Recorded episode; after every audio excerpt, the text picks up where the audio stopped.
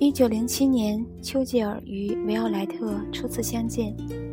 当时，三十三岁的丘吉尔是曼彻斯特西北选区自由党议员。在维奥莱特眼中，他是那样倜傥俊朗、成熟干练，眉宇间更是英气逼人。此后，两人频频约会，在一起时也总有说不完的话。次年，丘吉尔被任命为商业大臣，成为英国历史上最年轻的内阁成员。维奥莱特也随父母从伦敦来到苏格兰克鲁顿湾度假。丘吉尔答应将于八月十七日与他的父母见面。他相信，他们这次见面，丘吉尔就会向他求婚了。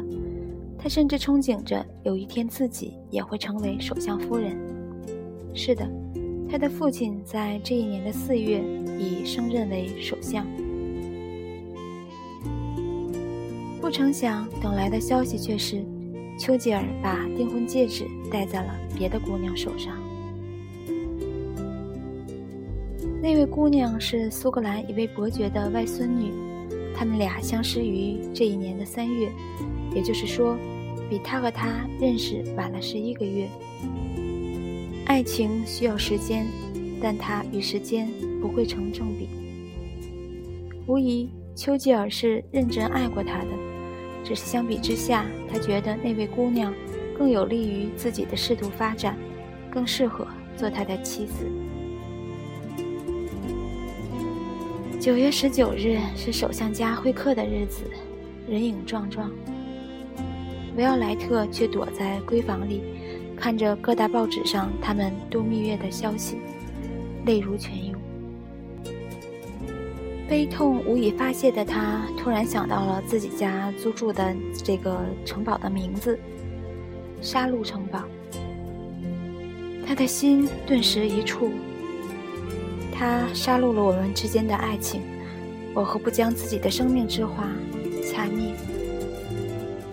之后，他对家人说。他要去悬崖边的小路上散散步，而首相和妻子正忙着迎来送往，根本就没有注意到女儿的异样。等到天色渐暗，才发现女儿不见了。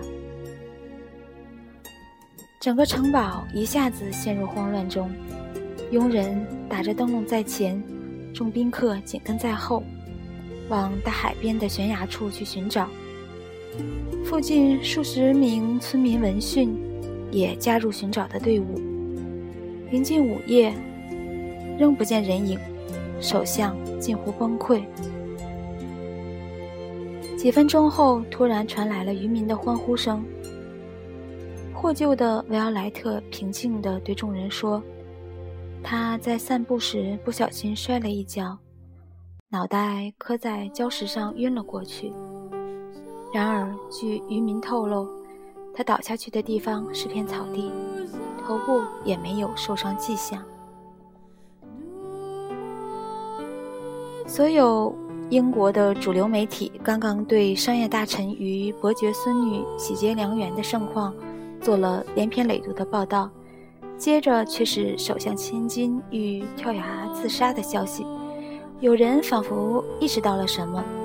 尽管众多记者密集地前往杀戮城堡，想挖掘出首相女儿自杀的内幕，可始终没得到他们想要的蛛丝马迹。从那以后，维奥莱特便将这段恋情彻底埋葬在心底。丘吉尔的政坛之路却越走越顺，分别以军需大臣和英国首相的身份，帮助英国打赢了两场世界大战。成为英国最杰出的政治家之一。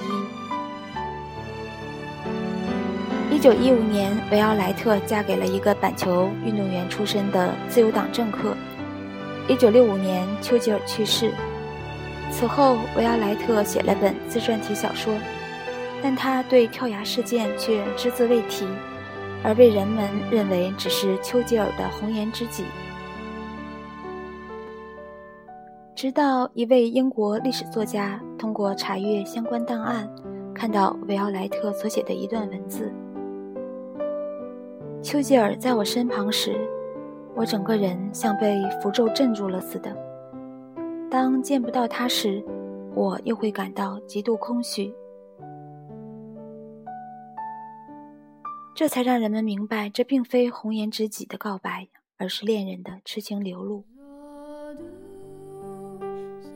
维奥莱特之所以对这段恋情守口如瓶，是因为他知道，一旦将这段恋情公布，会让人认为丘吉尔利用首相女儿爬上商业大臣的高位，转眼间就将其抛弃，另结新欢。